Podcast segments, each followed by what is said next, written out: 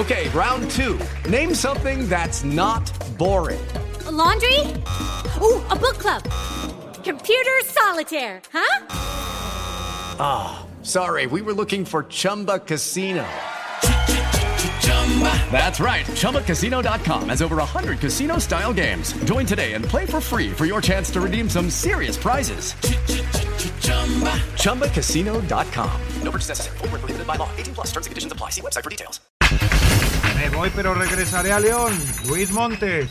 Tuve alguna vez muchas ofertas para salir, siempre las, las rechacé, siempre me quedé aquí por amor a la, a la institución, por amor a, a, la playera. Ahora toca despedirme, pero me voy, me voy contento y bueno, sé que voy a regresar. En Chivas, Rubén González lamenta la lesión de Alexis Vega. Duele la, pues el que haya salido lastimado, el, hoy lo vamos a extrañar, los que estén, que estén preparados para hacerlo igual o mejor de manera. ¿no? Importante baja la de Alexis Vega para Chivas, Marcel Ruiz de Toluca. Ellos también lo pueden suplir con, con, algún otro jugador y más allá de analizarlos a ellos sí vamos a tratar de enfocarnos en, en nuestro juego, en nuestro, nuestro, sistema. A Necaxa le falta confianza, Andrés Lilini. Tenemos una falta de confianza realmente que en la semana no, no se demuestra porque entrenan muy bien, sentimos esa, esa falta de confianza. Pediste la alineación de hoy. Desde el Montículo, Toño de Valdés. En la novena entrada ganan de todas las formas posibles. Es espectacular lo que están haciendo. De centro delantero, Anselmo Alonso. Eso me llena de ilusión. A mí me encanta mi fútbol, me encanta ver los partidos. En la línea defensiva, Raúl Sarmiento. Pues es nuestro fútbol y al menos yo sí le tengo un gran afecto y me gusta. Actualiza y aumenta tus conocimientos deportivos con nuestros expertos. Espacio Deportivo de la Noche. Estos son los encabezados en las páginas de internet. Liverpool elimina al Wolverhampton de la FA Cup. Raúl Jiménez fue titular y jugó 84 minutos con el Wolverhampton de la derrota 1 a 0 frente al Liverpool que ganó con gol de Harvey Elliott. CUDN.com, el Mallorca de Javier Aguirre quedó eliminado en octavos de la Copa del Rey. Un tempranero gol de Robert Navarro fue suficiente para que la Real Sociedad avanzara a los cuartos de final del torneo. Record.com.mx, Chapo Montes oficialmente nuevo jugador del Everton de Viña del Mar. El 10 de la Fiera decidió no continuar su carrera en la Liga MX y tendrá una oportunidad de jugar en Sudamérica. Esto.com.mx Fórmula 1 oficializa que su calendario 2023 se queda en 23 carreras. El Gran Premio Asiático en la Fórmula 1 no se corre desde 2019 a causa de la pandemia por COVID-19 y aunque este año se anunció su regreso, la propia organización china fue la que se echó para atrás a principios de diciembre debido a los rebrotes por el virus.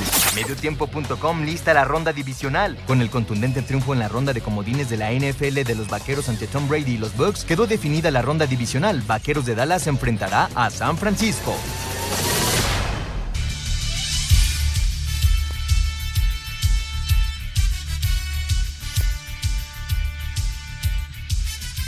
Amigos, ¿cómo están? Bienvenidos. Espacio Deportivo de Grupo ASIR para toda la República Mexicana. Martes, hoy es 17 de enero del 2023. Saludándoles con gusto, Anselmo Alonso, Raúl Sarmiento, el señor productor, todo el equipo de ASIR Deportes y de Espacio Deportivo, su servidor Antonio de Valdés. Gracias, como siempre, Lalito, por los encabezados. Lalo Cortés está en la producción, Paco Caballero en los controles, Rodrigo Herrera en redacción. Abrazo, abrazo para ellos. Bueno, pues eh, en el eh, fútbol, por supuesto que el cierre de la jornada 2 y la salida o la despedida de Luis Montes fue lo que, digamos, se llevó la atención hablando del fútbol mexicano, pero en el fútbol internacional hoy se quedó fuera de Copa, de la Copa, Raúl Jiménez y el Wolverhampton en Inglaterra, el Chucky Lozano y el Nápoles en Italia. Los dos equipos fueron eliminados en el caso del Nápoles. No jugó el Chucky porque fue, estaba suspendido, pero en el caso de Jiménez sí fue titular y eh, jugó 86 minutos, pero no, no encontraron el gol y de esa manera quedaron eliminados.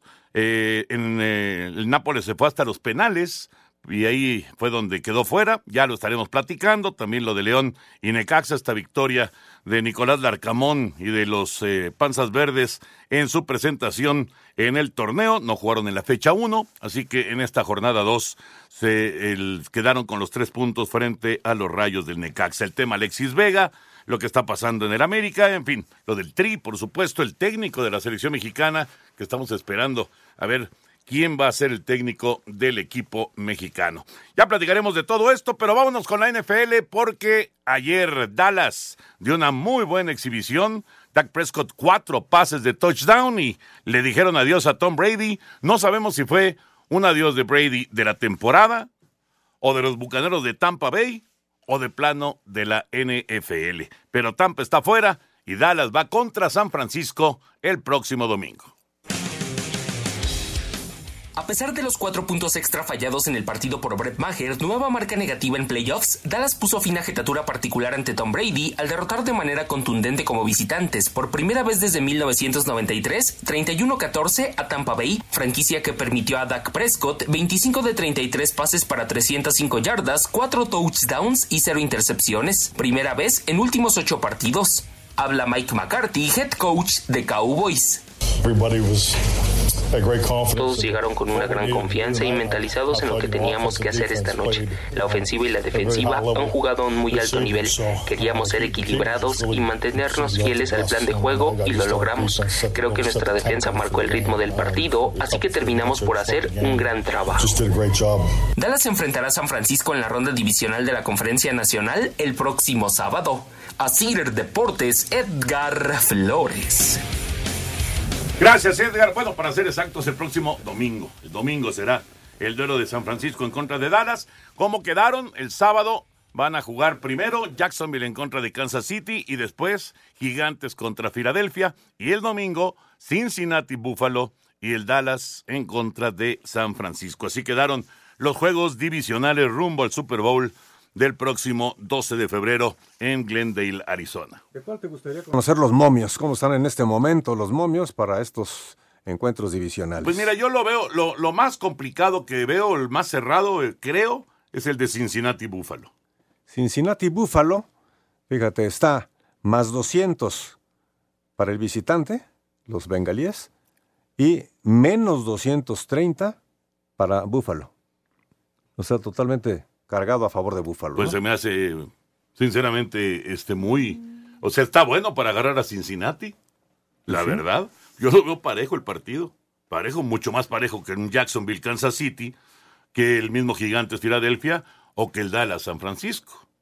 Pero bueno, si están así los momios, pues. No, el de Kansas City está totalmente a favor Sí. de Kansas. No, o sea, ahí no hay, no hay ni la menor duda. No, no, no. Y el de duda. Dallas contra San Francisco, el equipo de Dallas tiene más 170 y San Francisco menos 200. Pues está parecido. Exacto. Está parecido. Así están las cosas. Y el de Nueva York, los gigantes, tienen más 290, más 290. Y Philadelphia Eagles tiene menos 350. También está muy cargado a favor Sí. de Filadelfia. Sí, sí, sí. Así están las cosas en los momios. Y bueno, usted ya sabe, eh, la casa de apuestas de su preferencia, pero haciéndolo con responsabilidad. Sí, señor. Y con la participación de grandes figuras como el español Rafa Nadal, el noruego Casper Ruud, el serbio Novak Djokovic, la polaca Iga Swiatek, se disputa el abierto de tenis de Australia, el primer Grand Slam de la temporada en Melbourne Park. Toda la actividad la, pu- la puedes seguir, la puedes escuchar en exclusiva y en vivo por iHeartRadio. Y precisamente vamos con la información del día porque Djokovic consiguió la victoria ya. En su retorno al abierto de Australia, tras su deportación hace un año por querer entrar al país sin vacunarse contra el COVID-19, el tenista serbio Novak Djokovic arrancó con un triunfo al derrotar en tres sets al español Roberto Carballes Baena por 6-3, 6-4 y 6-0. Aquí sus palabras. Gracias por darme una bienvenida y una recepción soñada. Estoy muy feliz de estar de vuelta en Australia y en la cancha donde he tenido el mayor éxito de mi carrera. Esta cancha es la más especial de mi vida. Alex de Minur también avanzó a la siguiente ronda al superar en tres sets a Yu Xiao-Xu por doble 6-2 y 6-3, así como Casper Ruth, quien venció a Thomas Mahach por 6-3, 7-6, 6-7 y 6-3. Fabio Fognini dio cuenta de Tanasi Kokinakis en tres sets. Julia Putintseva derrotó a Sorana Sirstea por 2-6, 6-4 y 6-3. Ons Jabur superó a Tamara Sidansek en tres sets. Lyudmila Samsonova a Yasmin Paulini por 6-2 y 6-4. Asir Deportes Gabriel Ayala. Muchas gracias y tenemos monederos electrónicos para que la cuesta de enero te cueste menos. Así que lo único que tienes que hacer es entrar a www.889noticias.mx, buscas el banner de los monederos electrónicos, llenas el Formato de registro, pides tus monederos y si eres ganador o ganadora, la producción se pone en contacto contigo. Permiso Segov DGRTC diagonal 1366 diagonal 2022. Ahí están los regalos de Espacio Deportivo y 88.9 Noticias. Monederos electrónicos con mil pesos recargados. Espacio Deportivo. Un tuit deportivo. La Federación de Tenis de Australia prohíbe las banderas rusas y bielorrusas después de una protesta del embajador de Ucrania, arroba Reforma Cancha.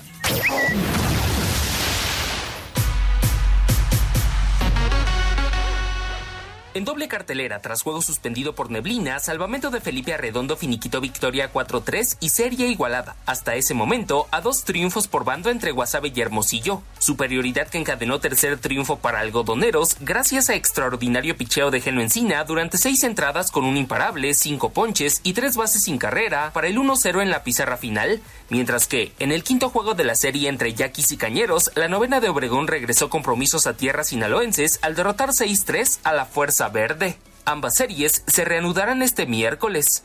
A Cider Deportes, Edgar Flores.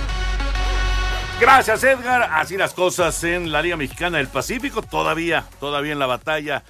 Todos los equipos buscando llegar a la gran final y, por supuesto, pensar en la Serie del Caribe. Anselmín, ¿cómo andas, Anselmín? ¿Ya terminaste la chamba por allá en Televisa? Así es, mi querido Toño, te mando un abrazo, otro para Raúl, para el señor productor, para la gente de Nacir. Muchas, muchas gracias a todo el mundo. Sí, terminando Super Estadio, Toño, y ya incorporándonos, eh, preocupado, ya estaremos platicando de lo que pasó anoche con un Ecaxa que no le encuentra la fórmula. Vamos a ver cuánto tiempo se va a tardar el señor Andrés Lidini en encontrarle alguna forma a este equipo que ayer, la verdad, la verdad, eh, si ligó cuatro pases en alguna jugada, fueron muchos, Toño. Ya platicaremos de, de la derrota, dice Lilini que les falta confianza. Ya estaremos hablando acerca de ese partido. Antes de meternos al tema de fútbol, vamos con la información de la Fórmula 1 porque ya salió el calendario 2023. Este martes la Fórmula 1 confirmó su calendario para este año que tendrá una carrera más en relación a la campaña anterior, pues aunque en un principio se esperaba que el campeonato estuviera compuesto por 24 pruebas, al final tras la cancelación del Gran Premio de China y no tener una sede sustituta, el Mundial será de 23 paradas. El máximo circo del automovilismo arrancará del 3 al 5 de marzo en Bahrein y culminará el 26 de noviembre en Abu Dhabi. Al no tener la prueba en China, habrá un parón de casi cuatro semanas, pues del 2 de abril cuando se corra en Australia, la siguiente carrera será el 30 de ese mismo mes en Azerbaiyán. El Gran Premio de la Ciudad de México se correrá del 27 al 29 de octubre y Las Vegas harán su presentación en la penúltima parada, convirtiendo a los Estados Unidos como el país que más carreras albergará con tres. Para Sir Deportes, Axel Toman. Perfecto, Axel, muchas gracias. Entonces, bueno, pues ahí está la, fecha ya confirmada, Anselmo, para el Gran Premio de México. Y, hablando de Las Vegas, ahora que escuchábamos a Las Vegas, que va a ser al final del calendario, pues casi, casi se les va a pegar porque es el Gran Premio de Las Vegas, eh, que ya es a finales de este 2023, pero el Super Bowl va a ser en febrero del 2024 allá en Las Vegas. Entonces, pues van a tener ahí un par de grandes, grandes eventos, independientemente de todo lo que se mueve en Las Vegas, ¿no? Eh, sí, Toño, y viendo lo de, lo de la Fórmula 1, ahora en la primera quincena hasta el día 20 de febrero, la presentación de cada uno de los de las escuderías, ¿no? Que cada vez se hace más espectacular esa presentación y ya varias eh, escuderías eh, pues eh, pensaron en Estados Unidos para hacer sus presentaciones, ¿no? Inclusive la presentación de Red Bull, que es una escudería austriaca, se va a hacer en Nueva York y así le están moviendo por lo mismo que dices tú, que van a recibir tres grandes premios y hoy Estados Unidos se está convirtiendo en, pues, un, en un corazón, ¿no? aunque sigue siendo Europa el corazón de la Fórmula 1, Toño. Pues ya veremos cómo se dan las cosas, por supuesto, para Checo cuando empiece la, la Fórmula 1, con esa pausa que ya escuchábamos que nos platicaba Axel de casi un mes, porque no, no estará el Gran Premio de China. Ahora sí nos concentramos en el fútbol y empezamos con el Tri. ¿Qué pasa con el tema del seleccionador nacional? Vamos con información.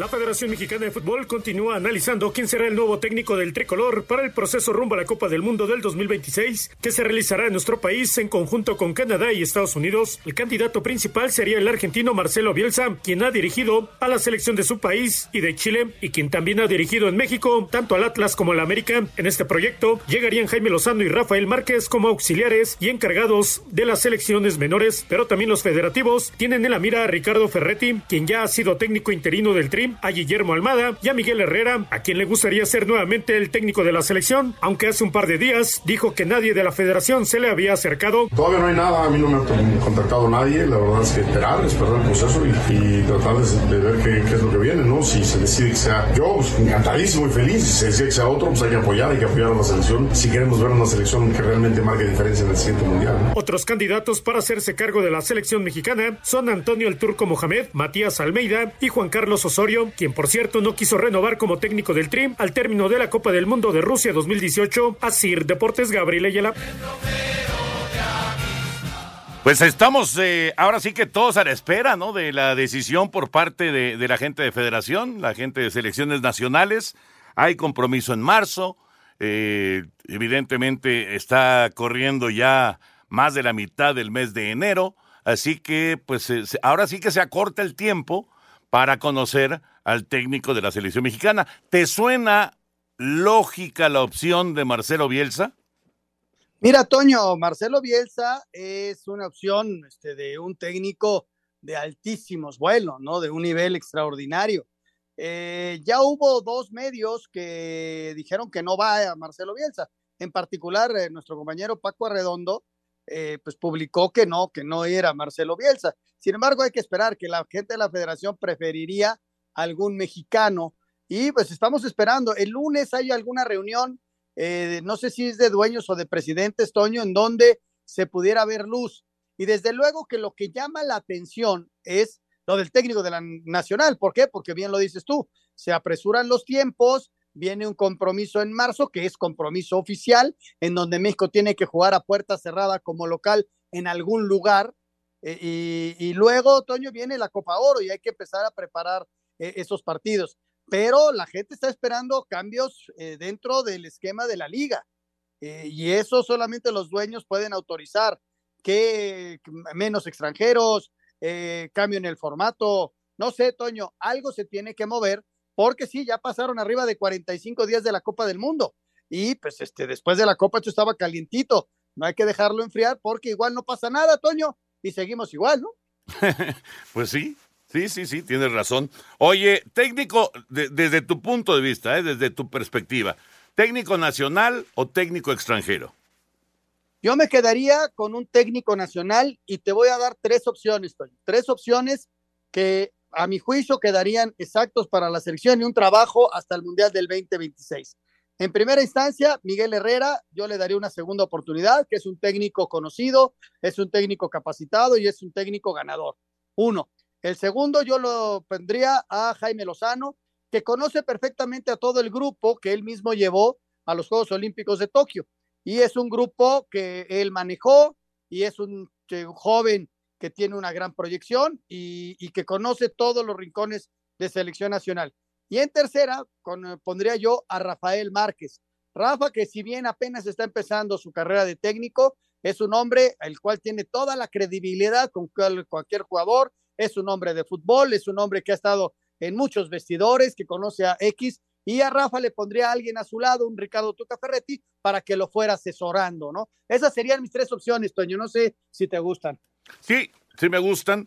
Eh, hay peros en todas, pero bueno, eso va a ocurrir con el que llegue, no importa si es nacional, si es extranjero, si es eh, hombre de experiencia o si está apenas empezando, siempre habrá un pero.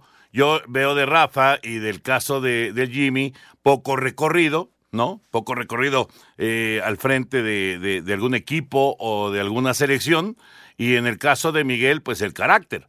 Pero eh, me parece que son opciones muy interesantes, ¿no? Y seguramente, seguramente en, en la lista de, de John de Luisa y de Ordiales y de toda la gente que pues va a opinar al respecto para llegar a una determinación, seguramente están, están ahí, ¿no? En esa, en esa lista de posibles candidatos. Sí, otra opción, Toño, y se me pasó y yo creo que podría ser muy buena la de Nacho, ¿no? Nacho que tiene chamba con Toluca, sí, pero que es un técnico pues, que conoce pea para todo, ¿no? Jugó en selección, dirigió en España, eh, dirigió en México, a veces bien, a veces mal, no siempre le va bien a, a los deportistas, es una realidad. Y, bueno, hizo un León espectacular, ¿no? Y por qué no darle la oportunidad a Nacho, que también podría levantar la mano. Pero yo sí me quedaría con un nacional, Toy. Ya veremos qué pasa. Esto se tendrá que resolver en los próximos días. Ya no queda mucho tiempo para tomar esa decisión. Vámonos con la actividad del día de ayer. León le gana a Necaxa 2 por 1. Vamos con eh, el reporte, con las reacciones, el adiós del eh, Chapito, eh, la presentación del Arcamón y por supuesto que Necaxa lleva ya dos derrotas.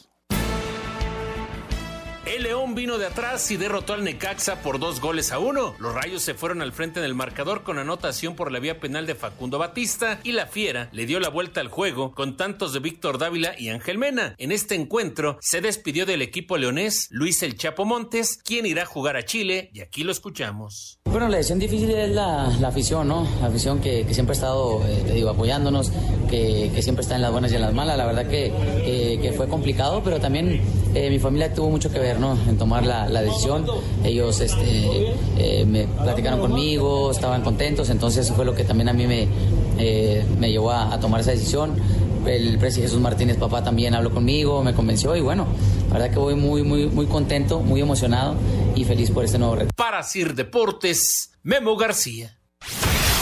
Luego que su debut al frente de León fue con un triunfo sobre Necaxa en el cierre de la fecha 2 del clausura 2023 de la Liga MX, el técnico Nicolás Larcamón dejó en claro que deberán mantenerse por ese camino de la humildad y del trabajo en equipo. La receta, la receta siempre será la humildad, siempre será el trabajo. Tenemos que ser un equipo que, se valga muchísimo de, lo colectivo, más allá de los arrestos que hoy, hasta incluso hoy pudimos ver con, lo que fueron algunos de, de los goles. La Fiera piensa ya en lo que será su juego de la tercera jornada, el próximo domingo cuando visiten a los Pumas de la UNAM. Para Sir Deportes, Ricardo Blancas.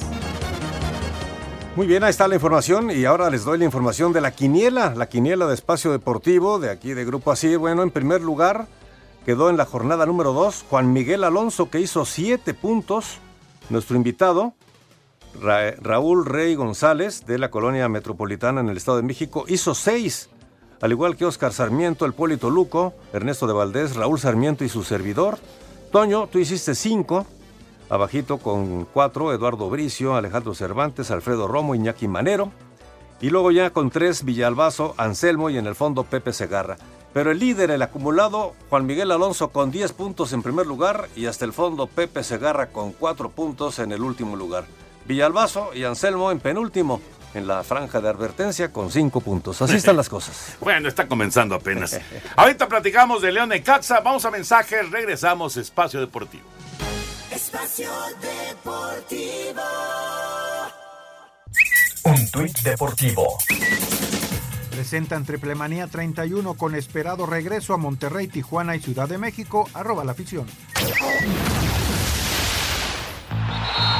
Espacio por el mundo. Espacio deportivo por el mundo. La justicia francesa abrió una investigación contra el presidente de la Federación de Fútbol, Noel Lagrette, por acoso moral y sexual, después de que fuera suspendido de sus funciones por las acusaciones de varias mujeres y por sus declaraciones sobre Zinedine Zidane.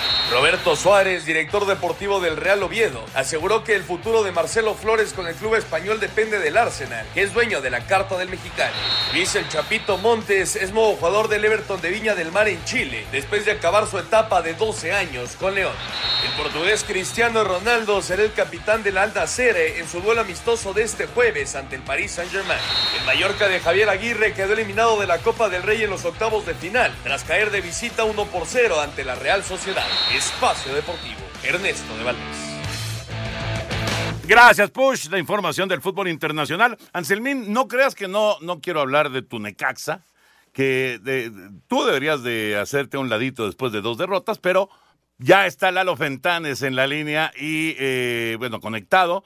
Así que vamos a saludarlo y después platicamos de tus rayos y de el León. Eduardo Fentanes, ¿cómo estás, Lalo? Te mando un abrazo aquí con Anselmo Alonso. ¿Cómo, cómo estás? ¿Qué tal, Toño, Anselmo? Buenas noches, bien, gracias, gusto saludarte de nuevo. Hace unos años ahí cuando estuve en Atlante, hablábamos más seguido. exactamente, exactamente, Lalo. Oye, eh, que así es nuestro fútbol, ¿no? Empiezas el torneo, pierdes 3-0, segundo partido ganas 3-0, es, es, esa inconsistencia que de repente tiene nuestro fútbol. Y, bueno, pues la, la, idea es que Santos, que tu equipo encuentre la regularidad, ¿no? Y bueno, una regularidad que realmente tuviste, eh, sobre todo jugando en casa, eh, durante un muy buen lapso, ¿no? Una buena cantidad de meses. Sí, sí, la realidad que nos, nos hicimos fuertes todo el, torneo anterior y desde el primer torneo que nos tocó entrar de, relevo en el interinato, no se había perdido en casa, se perdió el de liguilla evidentemente con, con Toluca, pero en torneo, en torneo regular no habíamos perdido. Y, y sí, digo, pierdes 3-0, ganas 3-0, evidentemente que hay un tinte de, de, de, no contradictorio, digamos, ¿no? De inconsistencia, pero la realidad, Toño, es que el 3-0 de Tigres en, en, datos, en números, en análisis, eh, fue, un castigo duro, eh, eh, no por hablarte de situaciones de gol o de expect goal, que ahora es la métrica que se utiliza, fue prácticamente idéntica, es decir, no, no, nos faltó claramente contundencia, que por ahí pasa pues la, la irregularidad, digamos, ¿no? Un tema más de ser contundente o no cada semana, ahora sí lo pudimos ser, Pumas evidentemente también tuvo sus situaciones, pero sí hay un hilo conductor entre uno y otro y la realidad es que el equipo mantuvo en ambos partidos una, una muy buena frecuencia de llegada, una posibilidad de gol alta, de hecho la del día de Pumas, la más alta desde que, que la plataforma que trabajamos evalúa, entonces, ahí hay un dato que conecta más allá de que pues en uno claramente no convertimos y ahora sí, pero, pero pues bien, sí, buscando esa regularidad que bien, bien mencionas, no solo en casa, ahora van dos salidas seguidas, las que nos vienen, así es que buscamos, buscamos mantener el paso de esta fecha 2, ¿no? Lalo, ¿cómo estás? Me da mucho gusto saludarte, Anselmo Alonso, por acá. Te prometo que no te voy a preguntar nada del Necaxa, porque ya me lo prohibió Toño de Valdés. pero ¿qué le vamos a hacer? Un atlantista, entre dos atlantistas me quedé hoy, pero bueno, Vamos a, vamos a, Oye, eh, el tema Gorriarán, creo que te han preguntado muchas veces esa circunstancia. Eh, es un jugador de ese tamaño, eh, pues es difícil este, prescindir de él. Sin embargo, el equipo tendrá que acostumbrarse, tendrás que acomodarlo, tendrás que darle oportunidad a, alguna otro, a algún otro jugador, pero normalmente jugadores de ese tamaño siempre, siempre hacen falta, ¿no? No, bueno, a ver, el, el, el, el, club siempre ha trabajado así, ¿no? Anselmo, o sea, ha traído jugadores que por ahí no, no están tan detectados, ¿no? Eh, se desarrollan y los termina vendiendo, fue lo que pasó con Gorriarán, ¿no? Llegó, cumplió una etapa, creció, se posicionó en la Liga Mexicana y, y, hoy salió. Habrá que arrancar un nuevo ciclo con alguien, digo, tenemos a Alan Cervantes, que era su, su, fue su compañero permanente, ahora está jugando Aldo López, que lo ha hecho muy bien, en otras características, evidentemente, pero igualmente útiles para, para el equipo. Aldo, por ejemplo, en la fecha 1 fue el jugador que más pases acertó de toda la liga en la jornada 1, a pesar de que nos quedamos con un jugador menos nosotros. Entonces, son características distintas. Estamos buscando, como hemos dicho públicamente, un jugador eh, refuerzo que venga en esa posición para iniciar un, un, un, nuevo ciclo, digamos, similar a lo que, a lo que fue de Gorrerán, ¿no? Por decir. Entonces, es el ciclo que pasa en Santos y la verdad que, pues, centrados en los que sí tengo, en lo que sí hay y buscando sacar el mayor provecho de, de lo disponible, ¿no? Claro, claro, los, los que ya se fueron, pues no hay, no hay nada, nada que hacer ahí, ni nada que discutir. Según entiendo, Lalo, eh, vienen dos refuerzos todavía para Santos. Eh, es la idea, Toño, es la idea desde que finalizó el torneo en la conversión con la directiva estuvo planteado así para cubrir directamente la salida que veíamos venir de Gorrearán y de Leo Suárez, que terminaba contrato con nosotros, que al final volvió a América. Y fue la, fue la petición, se ha trabajado sobre eso, los mercados, las negociaciones, bueno, pues ustedes saben todos estos años que llevan que que, siempre tienen ¿no? complicaciones, eh, eh, no se han podido concretar, pero está trabajando eh, la directiva en eso y yo confío que, que, en el andar de esta semana, como me lo han externado ellos, queden ya cerrados por lo menos uno de estos dos, que son los que estamos buscando traer efectivamente, ¿no? Para apuntalar y que la competencia interna se mantenga. Hoy hay jugadores disponibles que lo están haciendo muy bien, pero siempre tiene que haber competencia interna, ¿no? Para, para que haya un crecimiento. Oye, ¿cómo es el fútbol, no? Porque llega Leo Suárez a México, América como que no le da mucha confianza, lo toman ustedes, potencializas al futbolista, lo llevas a un nivel extraordinario, haciendo goles muy buenos, tirándose por derecha, tirando al centro, eh, generando mucho. Eh, un jugador diferente al que ustedes recibieron es el que ahora recibe América. Así es el fútbol, ¿no?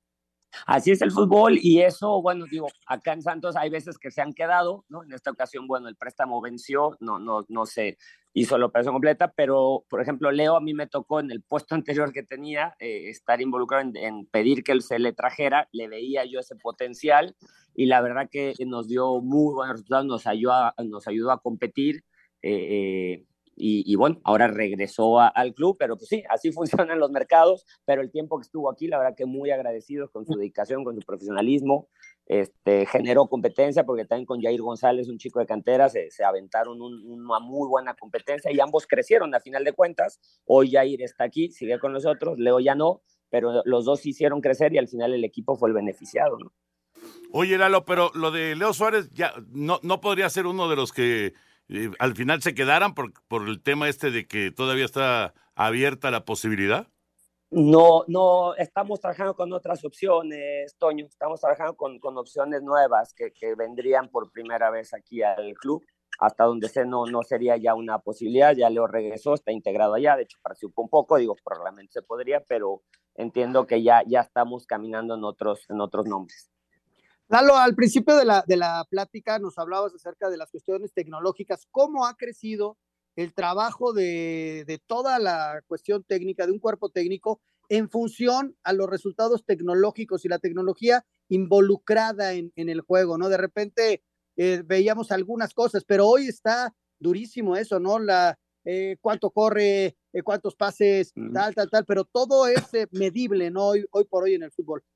Sí, sí, Anselmo, son herramientas que, mira, por ejemplo, yo en el 98 empecé a hacer así manual, ¿no? Con un formato ahí, un sistema que nos diseñamos, ¿no? Hoy hay muchísimas plataformas que te entregan un sinfín de datos y realmente el, ahora el tema está en no tener los datos, sino la interpretación que hagas de los datos y cómo los regresas a la cancha, porque si no te, te inundas en un mar de números y de, y de, y de datos que, que si no regresan a la cancha, no tiene utilidad. Eh, eh, creo que es una herramienta hoy por hoy muy útil, muy útil, te ahorra muchísimo tiempo porque tú en un par de gráficas, en cuatro o cinco hojas, puedes ver el desempeño de todo un equipo de muchísimos partidos y no necesitas ver todos los videos para encontrar tendencias, zonas, estilos, propuestas. Te ahorra muchísimo tiempo pero es una herramienta, ¿eh? o sea, tampoco es que sea la panacea, no es que a partir de ahí surja todo, es una grandísima herramienta que, surge de la cancha, porque no son datos que inventes, son, datos que salen de, del pasto,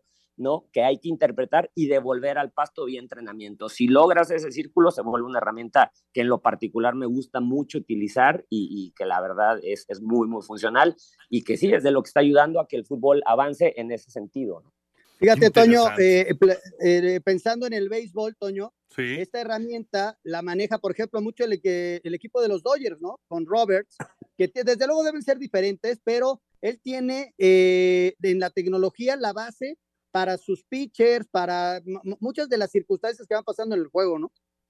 Completamente. O sea, vamos, la sabermetría, como, como le llaman, se ha inundado en, en el deporte en general hay algunos eh, que creo yo que exageran, que se acaba ese feeling que debes de tener para, para saber cómo está un jugador más allá de si físicamente te puede correr 90 minutos o 75 eh, o, o 60, ¿no? Y, el feeling que, que tenga el, el, director técnico. Yo creo que es justo lo que mencionaba Lalo Fentanes, o sea, sí puedes interpretar todos estos números y te ayudan, pero no puede ser lo único en lo que, en lo que te bases, ¿no? Sí, que eso le mantiene al, al, al, deporte en general, el fútbol que estamos hablando, le mantiene esa parte. Hay cosas que no las puedes medir, ¿no? Hay, hay actitudes, hay conductas que al final no se miden porque la mayoría de las acciones se miden, son físicas, desplazamientos o acciones técnicas, pero con la pelota, ¿no? Hay acciones sin la pelota sumamente importantes en el juego que muchas veces no quedan registradas en, un, en una base de datos, ¿no? Y eso es el, ese es el feeling, ese es, eso siempre va a existir, pero sin duda es una gran herramienta te marca tendencias, Toño, por ejemplo, te, ¿no? te hace ver que si estás insistiendo en disparar de determinada zona, pues que la posibilidad de gol de ahí es bajísima, acércate 10 metros más o hazle o un poquito más adentro y tu posibilidad es mucho más alta, sí te ayuda a elevar rendimientos, pero evidentemente que sin perder jamás el feeling, al final estás tratando con personas, ¿no? Con seres humanos y no puedes desconectarlo jamás. Desearle lo mejor a Lalo, eh, hiciste un muy buen equipo la temporada pasada, ojalá y recobren ese nivel, yo creo que van a estar peleando, eh, le das mucha oportunidad a los jóvenes, en fin, este, desearte lo mejor, Lalo, para este arranque de año, que tengas una muy buena campaña y, y la verdad felicitarte porque te has sostenido, qué bueno que tu directiva te da la confianza, porque esas oportunidades para mexicanos de repente eh, se evaporan muy rápido. ¿eh? Sí, sí, la verdad que agradecido con, con el respaldo que, que, me han mostrado, ¿no? Es una grandísima prueba, como lo he dicho, porque es un club que tiene muy buenas bases, es un club que tiene proyecto, que tiene, tiene base, tiene infraestructura, tiene estructura, ¿no? Que la conocí a fondo desde las fuerzas básicas y la verdad que, que es una gran oportunidad para mí y creo que lo estamos haciendo bien de la mano, ¿no? Van va al torneo anterior, el relevo, ¿no? Con buenos porcentajes de efectividad, el estilo se está notando en la cancha, los canteranos están saliendo y, creo que vamos caminando de la mano y vamos a, a, lograr el objetivo que queremos, que es, bueno, que este ciclo termine en un campeonato como ha sido consistentemente en la historia de Santos. Merecidísima la oportunidad, Lalo, merecidísima, qué bueno y ojalá que sea por mucho tiempo. Te mando un abrazo, ya luego nos platicarás de, de, Acevedo, ya te quería yo preguntar, pero ya, ya se nos vino el tiempo encima, sobre la personalidad de, de, de Acevedo y, y, si lo ves como el arquero titular de México en el 2026. Pero bueno, será para más adelante. Laro Fentanes, un abrazote, muchas gracias. Muchas gracias, Toño Anselmo. Igual un abrazo también a Jorge que anda por ahí y acá estamos a la orden cuando guste. Gracias, Lalo. Un abrazo. Ahí te encargo. Saludos. Un tuit deportivo. Lyon Femenil le redujo el salario a jugadora embarazada. Tuvieron que pagarle 82 mil euros. Arroba medio tiempo.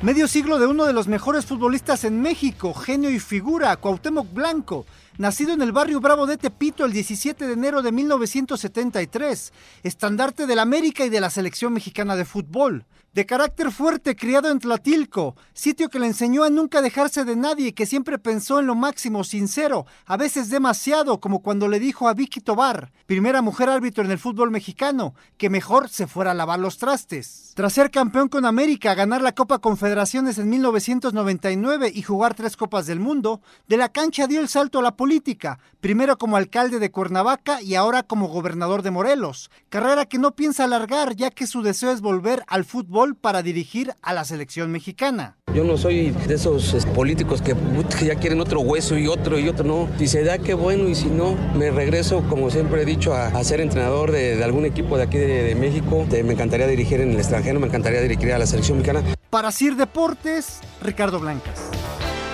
Felicidades al Cuau, 50 años. Anselmín, eh, qué eh, buen personaje es Fentanes, ¿eh?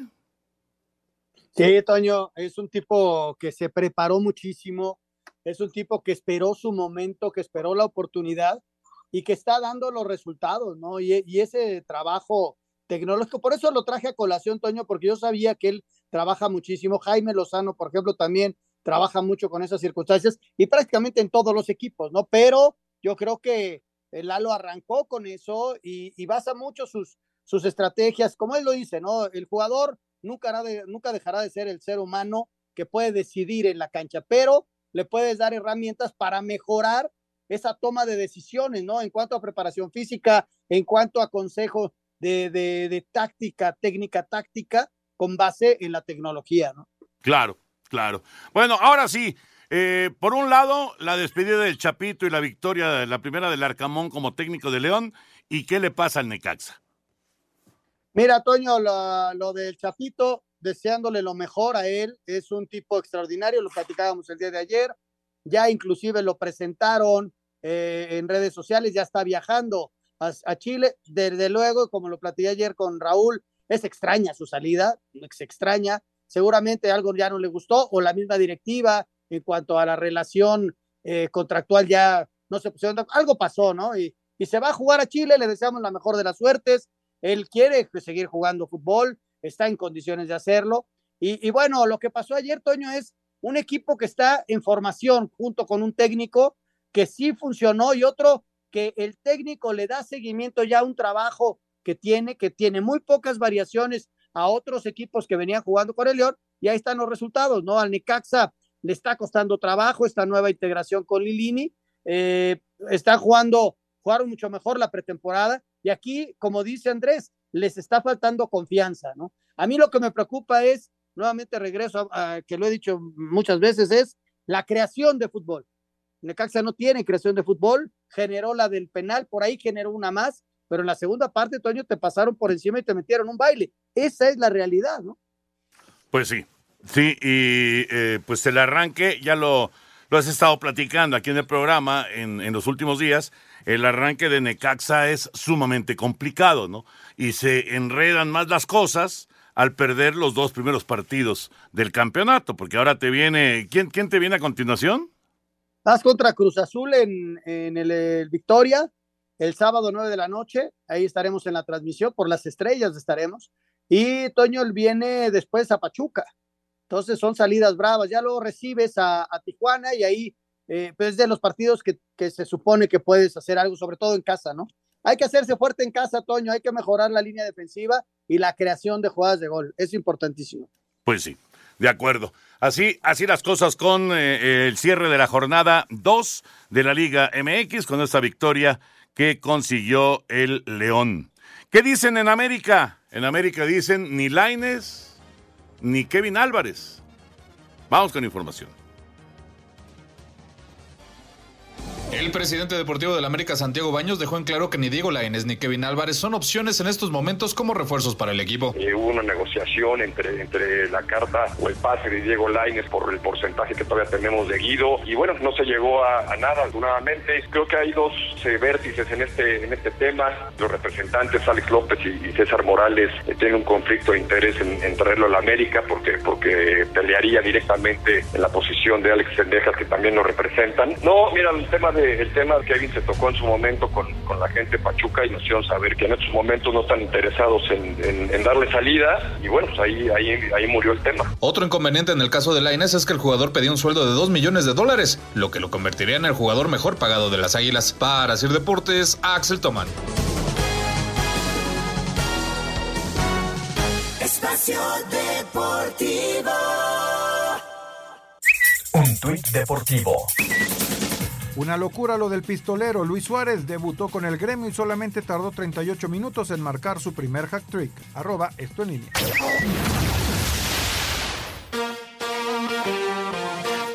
Let's go, girls. Se jugó la jornada 2 del torneo clausura 2023 de la Liga MX femenil. De visitante Juárez le ganó un gol a cero al Querétaro. Tigres le pegó 3 a 1 a Pumas en el Estadio Olímpico Universitario. Mismo resultado del Atlético de San Luis a León en el Alfonso Lastras. En la frontera, Tijuana y Cruz Azul empataron a un gol. En el Victoria, Guadalajara derrotó 4 goles a 1 al Necaxa. Habla el técnico del conjunto tapatío, Juan Pablo Alfaro. Nos vimos abajo en el marcador una jugada táctica fija que, pudimos evitar. Necaxa se encontró con ese gol. La clave, obvio, para poder sacar ese triunfo es a, ha sido el, la paciencia, el trabajar más el partido. En, lo entendimos mejor en el, en el segundo tiempo. En el Hidalgo, Pachuca goleó 10 a 2 al Toluca y en el Azteca otra goleada, esta vez del América 7 a 0 al Puebla. Rayada superó 2 a 1 a Santos en el BBVA y Atlas derrotó 2 goles a 0 a Mazatlán en el Kraken. Asir Deportes Gabriel Ayala. Muchas gracias, Gabriel Ayala, y gracias también a todos ustedes por sus mensajes y llamados. Nos dice aquí Genaro, Genaro de Querétaro. Nos dice, los escucho todos los días, tienen el mejor programa deportivo y comento lo siguiente, los jugadores deberían de pedir, a los jugadores les, les, deberían de pedir el título de futbolistas, así como le pasa a los técnicos que le piden su título. Tal vez así lleguen a ser verdaderos profesionales, ya que en este momento siguen cometiendo faltas infantiles, aún sabiendo que hay VAR, solo demuestran su inmadurez como futbolistas. También hay muchos que se fingen faltas, se tiran al suelo en lugar de seguir la jugada.